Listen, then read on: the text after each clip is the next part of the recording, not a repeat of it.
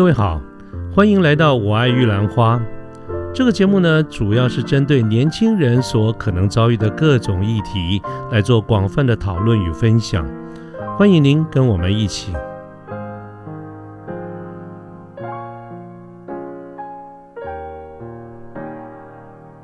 别人家里收文件，我没有办法去你家，我时间真的会嘎不过来。然后，但是我就有提醒他说，但是你家的状况，我觉得你可以评估看看你需不需要。其实中班中的意思就是，嗯，我觉得你没有那个那么需要，意思根本就是觉得他。不需要嘛，是不是？对，就是他他他们家的状况，十万应该是因为他是家庭主妇，也不是最主要赚钱的人，嗯哼，对，所以是还好。对，他就说，可是因为今天妈妈来带我来帮我带小孩，他就一直念，我觉得我应该要买，我应该要买。我说好，如果你想追求身心灵的平静，那你就赶快出门吧。就是 因为有有的时候的确会有一些长辈，嗯你你就是照他的话做，他们就会安静。我就心想，好，如果今天这个五百。对你来说，你可以寻求身心的平静。那嗯那我就帮你处理，你赶得上我就帮你处理。对，就是有发生一些令人就是不知道该怎么说的一些状况。嗯嗯对，这个真的蛮特别的。对，这个是产险的部分。嗯 OK，所以你基本上寿险、啊、产险这些人身的跟这个出产险都有处理就对了。啊，是的，是的，OK，了解。哎，Vicky，说到这些哈，像你刚刚你提到这么多哈，呃、我我蛮多的问题耶，可不可以？呃，这个我刚刚有一些已经先问了嘛哈，那还有一些问题，我可不可以接下来就呃一并把它提出来询问一下？好，没问题。今天让主持人问到饱。我我我觉得，包括我自己，包括我相信很多的听众朋友，应该跟我都有一样的一个想法。我在一开始开场的时候，曾经提到过，保险这件事情对我们其实对绝大多数人而言，应该是不陌生的。我们身边很多的这个机会，我们都会去接触到。所以，是所以，一起你在从在跟你的客户接触的时候，有没有一种情况碰到你的客户会跟你讲说：“哎，我已经很多了。”啊，我已经买很多了哈、这个我觉得我不需要了。嗯那呃有应该应该这这样这种状况不陌生吧？呃，非常的常见。是，那这种状况，我们在听到买很多的时候呢，其实我们会提醒他说，呃，要去厘清一下买很多的这个定义。嗯因为很多人他是在评估，就是在衡量自己买了多少保险，是以保费来评估的。但是这个买很多，买了多少，我会以保额，就是保障额度是，来看会比较适合。因为保费的高低是有很多因素的影响，比如说年龄、性别。呃，缴费年期啊，保障内容，那它是不是有还本？那还本就像什么满期金、祝寿金、身故会退保费这些，它都会去影响到这个费用。可是这个保障额度呢，是这个人真正在发生风险的时候，他可以得到的这个理赔。是，嗯，举例来说，我最近有跟一位四十三岁的女性讨论保险，是医疗险，嗯，那一样是七千多的保费，可是她可以买到的内容是终身的重大疾病三十万元，或者是一年期的认重大伤病卡的一百万元的保额，就是一个三十万元跟一百万元的保额是不同的。但是都一样是七千多的保费，费率刚好一模一样。假设比如说七千整，刚好这两个都是七千整，可是保费一样，但是有没有还本啊、额度啊、理赔认定啊，嗯，这些都不一样。嗯所以很多人会觉得买很多，会觉得说，哦哟我有买一个重大疾病还重大伤病的，一年七千多，好，但是他可能不太知道，哎，这个一年七千多，我换到的这个保障是不一样的。所以我们在看这个人有没有买很多的时候，其实是看他的保障额度，而不是看他的费用。嗯哼。那嗯可是顺的刚才疫情你这样子所谈到的一个状况哈，我嗯我我有点犹豫，想提一个问题，不晓得会不会讲太直接一点一点啊？但是呃，没关系，我还是提一下好了哈。就是说，有的时候我们会有一些感觉，就是说我们在生活当中常常有可能会碰到，大家都有各自的亲朋好友，我们都常常有可能会碰到，呃，这个亲朋好友，不管是直接的亲朋好友，或者是间接认识的，呃，这个保险相关的从业人员。可是似乎有的时候会有一些一些既定的印象，就是我们每当碰到一位新的相关的从业人员谈到这方面的主题的时候，我们常常会听接收到一种讯息，就是说，哎，呃，可不可以看看你之前的这个保单啊？然后我们几乎都可以预测。啊，这个新碰到的一位必然非常有可能会告诉你说，原先的这样子的一个保单的组合啦，等等设计啦，似乎还有呃可以再改进的空间啊。这个我是用比较委婉的方式来说啊。那像这种情况是不是啊？我至少觉得说，哎，我们都会常常会碰到。那一起怎么看这件事情？好，呃，的确，我们要帮一个人去。规划他的保障的时候，要要把他原有的保障去纳进来，就会遇到刚才嗯主持人提到的，嗯，他看我旧的保单，然后就会呃对我的旧的保单有一些评语。对，那的确我在看的过程呢，会遇到某些嗯呃不好说的这个规划。那通常因为我讲话也比较不是那么的，就是我不太会去批评前手的规划。是。因为有的时候那个前手有可能是他的亲戚，嗯哼或者说那是他爸妈帮他买的，嗯或者说那是他以前自己做的决定。我批评了他的规划，等于我批评了这个人自己。我想没有人是想被批评的，是，所以我通常会去看说，哦，会有这个规划，我会去看他的原因，为什么那时候会做这件事情？嗯因为批评的那个意义是不大，我就会倾向去。说明，诶，为什么会这样？那我们要怎么处理？那我们提各种可能处理的方式来看，这个人能不能决定？那至于以前的规划跟现在的角度来看，会不太一样的是，因为以前在买的时候的那个时空背景是不一样的。比如说像刚才我们提到的，像失能长照这样的保险，它推出到现在大概十多年。如果今天这个客户他只有小时候爸妈帮忙买的，他也有好一阵子他没有去看他的保障内容。那他没有买到就很正常，因为以前没有这个东西，他没有买到是就很正常，因为没有这个东西可以买啊，所以他只要用现在有的他可以买的东西来补上就可以了。可是，如可是，一起如果照你这样讲，假设你讲这样子的一个情境的话，他很难，就说你就是任何一个保护或者客户，他很难在一个总预算不变的情况之下，所谓的与时俱进嘛，对不对？因为他如果说有一些新的状况，既然你讲长照啦，或者新的计划，当我要加某一个呃新的，因为新环境而产生的新的一个保障的时候，我势必啊得增加预算。可是如果我要维持总预算不变的话，那是不是我就得放弃某一些？好，嗯，就是有点像是我的饼就这么大，我的这些饼要分得分给谁？那如果有要异动，就是去调整保障内容的话。是，那第一就是这个人，他也许他现在的收入可能比以前好，他的费用支应无余，那就就都可以留着。嗯，可是如果他真的要异动，我就会请他考虑几件事情。第一个就是沉没成本，就是如果我今天必须去降低保额、节约，来让我的预算能够稍微的被空出来，是，那我就要去看说这个，如果我。今天做了这个决定，我能不能有一些费用的返还？有的时候解约是会有费用返还的，有的时候没有。是，对我之前有客户，他有买一个险种叫做终身医疗。那终身医疗的话，嗯，它的时空背景有点像是这样，就是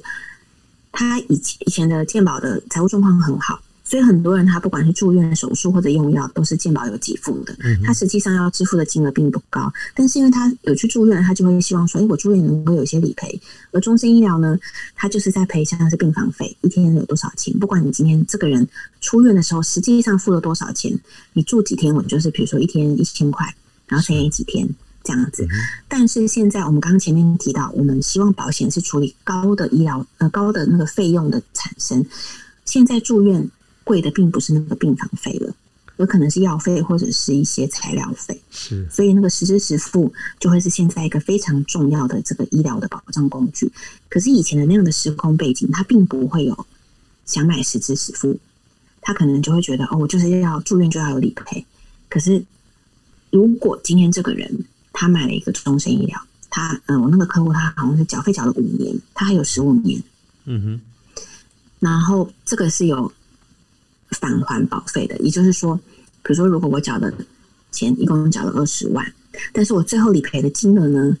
可能我这辈子因为他终身医疗是终身的嘛，假设我这辈子的那个他给我的理赔金一共赔了十万，他就会把剩下的那个十万变成这个人的遗产，就看谁是那个继承人。可是这个他并没有杂费，而且他假设他缴了五年，他还有十五年，我每年要缴一万，然后缴二十年，一共是二十。好，这个客户就心想，嗯，我缴了五年，那如果我现在终止它，那我就提醒他，好，终身医疗你终止它呢，并不会有任何费用的返还哦，等于就是说，你前面的五年，就是你要当做它就是消失，它会它就没有。嗯哼哼，因为他那时候想要买十支实付，他知道十支实付才有可能在我发生很高的费用的时候，能够得到一些比较 cover。对对高的一些保障。对，但是这个客户是很很清楚这个状况的，他就说，但是如果我现在不停止他，我还要缴十五年呢。他可以接受那个沉没成本，但不是每个人都可以接受这个沉没成本。嗯，所以我们再去看这个人要异动的时候，他就要去看说，哦，我缴了多少年，我还有多少年？如果我这样子去异动它，我的保障内容会怎么样的改变？如果他在评估之后，他发现说，哎，我的保障内容这样子改变，在我日后遇到一些比较难以确定的风险的时候，能够提供我比较高的保障。有的人他是可以接受这个沉没成本的，但是或者说有一些的终止或者一些解约，他会有一些费用的返还。所以所以也是要嗯 case by case，这要看看不同的他保的不同的险，跟你的客户不同的个性，跟他不同的价值观。对，对，是的，就是我们要让他知道说，你维持不动是这个状态，你动多少程度是这个状态，你动多大的程度是这个状态，那他可能比较知道，他会比较能够清楚的知道说，哦，如果我怎么做，它后面产生的效果。后果是什么？他都清楚。那他在清楚的状况之下做了这个决定。其实没有一个完完美，没有一个永远完美的保险的，就是它只有一个当下的相对的比较利益嘛，哈。是的，是的，因为有的时候过去跟现在的一些费用，像以前健保财务状况很好，我真的就真的不需要费付付什么费用啊。可是现在不管是部分负担或者是自费的项目，可能都很高。是那我们就不能用以前的角度来看待现在的这个状况的。的确就是会有一些异动，只是这个异动要在这个人能够承受的程度的范围内来做调整。好，那请问，如果你的客户哈、接受了你的建议，他也认同这样子的一个概念，他觉得随着不同的时间要与时俱进，所以他也愿意去、呃更新或者是补强他目前的一些保障，那么他应该来怎么选择会比较好？他应该来怎么选择？嗯，怎么样选择这些商保险保险的商品？哦，嗯，主持人，你是指说就说如果如果他觉得他想要补强的话，嗯那他应该怎么选？嗯有没有一些角度、一些原则？刚才我们在讲说，你要分析一些嗯客户，有的人可能比较利益，有人可能从价值观，有的人可能从已经沉入的这个成本，他觉得那我不要动，我不想动，对不对？那这个是一回事。可是如果他愿意接受，而且愿意哎，他愿意就说 OK，我们告诉我应该要怎么样能做啊？那这种通常他从什么角度？这种我通常就会去，呃，我就会去，我会因为我之前念工位，我会看统计数据，比如说我发生大部分的医疗费用可能会落在什么区间，我大概会去处理那个区间，嗯我的保障额度大概会买到那个区间，是，而不是买到最高，买到最好。嗯哼，呃，我举一个简单一点的例子，我有同业的客户，同业的朋友，他客户一次换了两节颈部椎间盘，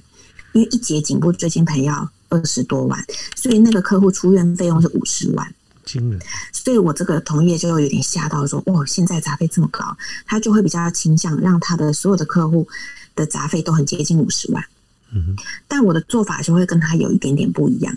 我现在规划实支实付，通常是，呃，我刚刚举的这个状况是实支实付可以去应付，因为这个是材料费，那个椎间盘是材料费。好，我现在常用的状况是两家实支实付加起来杂费大概要到三十万。我也理解五十万，他可能几乎完全不用担心。嗯，但是三十万也许可以处理大部分的状况，有点像那个中型曲线。我处理的是中间那一个最最多最有可能的这个状况，但是因为我一旦买好买满，我费用就会很高。是，所以我就想说，诶，如果我至少可以处理三十万，因为我去年有赔到一些，不管是嗯、呃年轻的患者得到癌症，或者是嗯、呃客户的长辈也是一样有椎间盘的置换，他们的费用还有二十多万的，三十万上下的，三十出头的，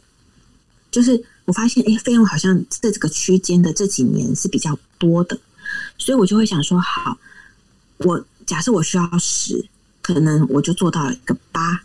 也许是一个还不错的一个可以处理大部分的。如果今天这个人他真的买了三十万的这个杂费的额度，可是他运气不太好，他真的用掉了三十五万，那他自自己要出的就是多了那五万。可是我想这个三十万也许可以处理大部分的问题。我的规划重点大概会是在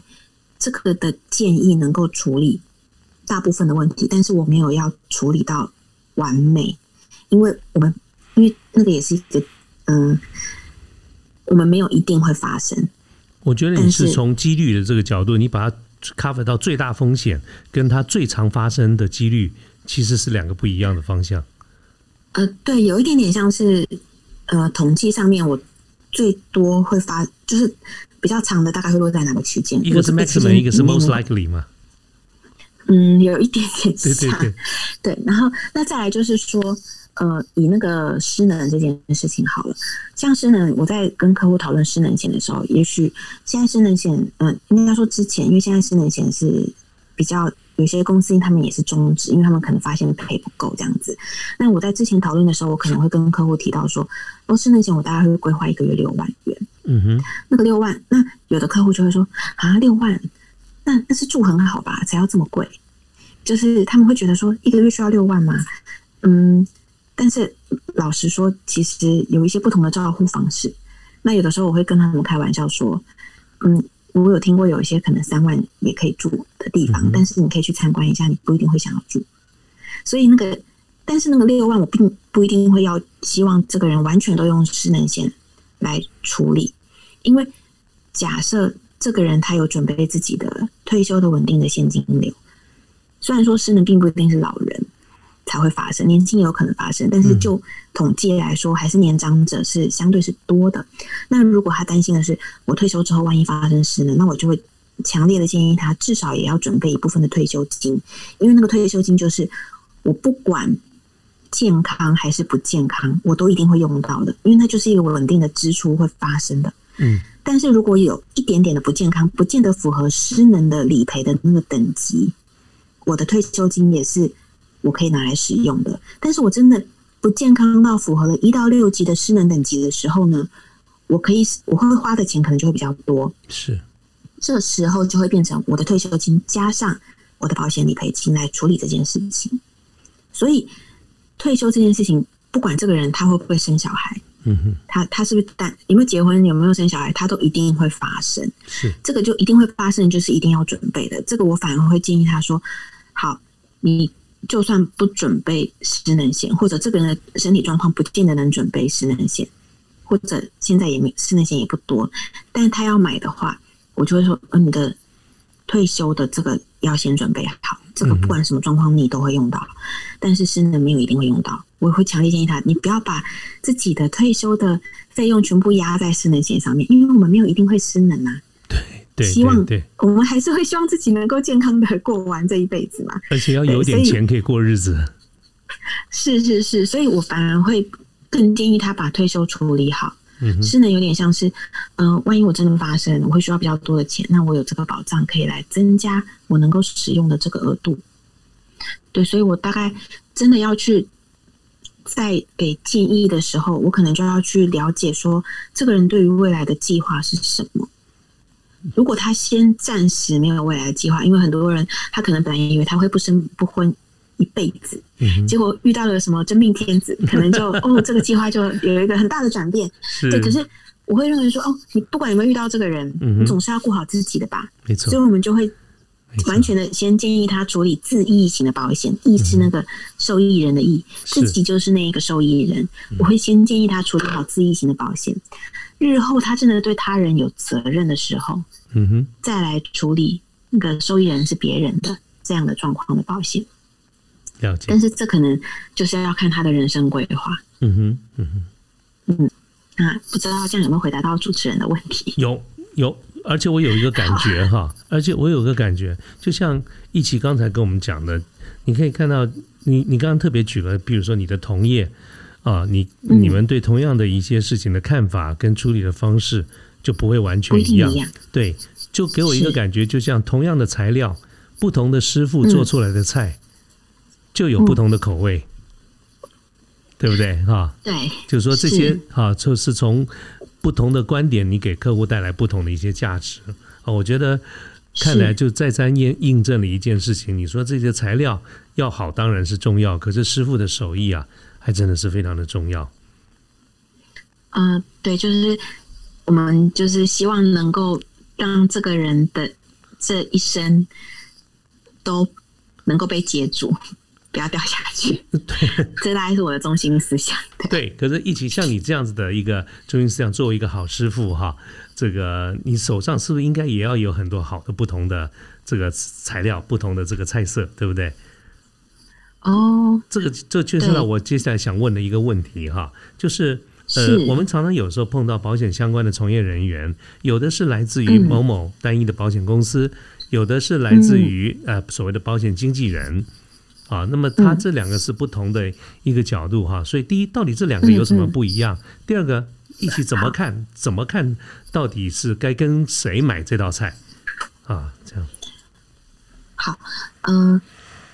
我以前也是在单一保险公司，现在是在保险经纪人，所以如果现在这个问题问我的话，那我当然会认为是找保险经纪人是比较客观一点的。是呃，这并不是说老黄卖瓜，就我们想象一下好了。比如说以我刚才提到的状况，我会跟客户去讨论他的状况，跟他确认他现有的保障内容，再来决定说提出哪些的方案可能是比较适合他的。这感觉就有点像一个人他去呃看医生，然后医生帮他做了一些检查，然后要开药。如果今天有一位医师，他只能开 A 药厂的药，不能开 B 药厂的药，这个就有点像是他在单一保险公司，嗯嗯我怎么用都是 A 药厂的药，但是有的时候我明明就知道 B 药厂的药对这个病况的治疗效果更好，但是我不能开那一家的药，那个感觉会非常的纠结。那其实这也是我从单一公司转往保险经纪人的主因，因为以前有的时候客户他可能会觉得，诶，他还蛮喜，就是蛮喜欢我的这样子的，不管是销售或者是服务的方式，但是他可能也会遇到很多不同的保险公司会跟他说，诶，这个不错，你要买这个很好。那他可能会觉得说，诶，这个看起来不错，可是他不想跟那个人买，他可能就会跑过来问我说。诶，一起我你们有没有这个东西？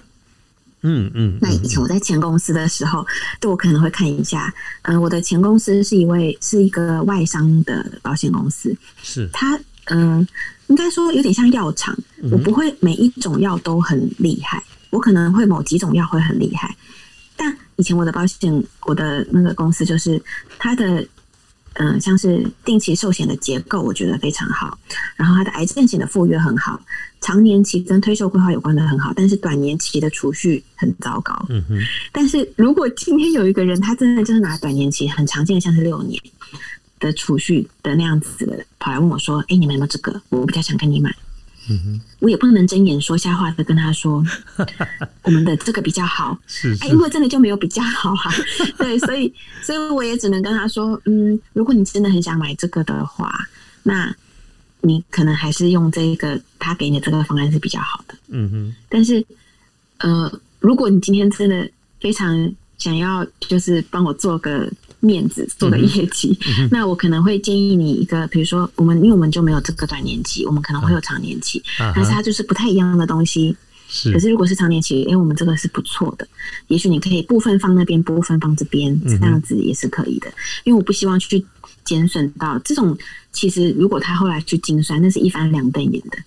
那这样子，其实，在客户关系的上面，我觉得是一个很糟糕的一个，呃，就是我觉得是个伤害，因为他也他久了就会知道，哦，你根本就骗人的啊，睁眼说瞎话，是对，所以我不希望这样子的事情发生。所以，一起刚才所描述的状况，如果用我们 IT 产业里面常常用来举举的例子哈，就是你到底是要在跟原厂买呢，还是跟所谓的系统整合商买？啊，这个，但是我们这种 ID 里面面对客户讲究的是一个叫做整体解决方案啊，很多人喜欢讲英文叫 Total Solution。啊，这个恐怕就不单只是某一个原厂的硬体，它可能要包括软体，包括系统整合，包括很多的咨询服务。那么看来，就像你刚才所描述的，啊，作为一个经纪人啊，保险经纪的这个角度而言，你们是应该是可以去找各家好的产品，然后兜起来给客户一个整体最好的一个方案。我这样解释应该是说得过去的吧？嗯，对，那个各家呢，我大概要理清一下，就是我们会跟保险公司。来签约，看能不能代理他的商品，并不是说我市面上能够找到的都是我们可以销售的。举例来说，有些公司对他并没有给经纪人卖，比如说那个商标是一棵树的，嗯哼，大树，对，他就没有，他业务员人很多，他不太需要经纪人，颜色绿绿的那个颜色。啊，对对，绿绿色的树，或者那个呃一座山。那个那个山呢，好像是蓝色的，对。然后像这个呢，他们就不太有在经纪人的这样子的通路，是是。但如果这个人客户热爱他们家的商品，嗯哼，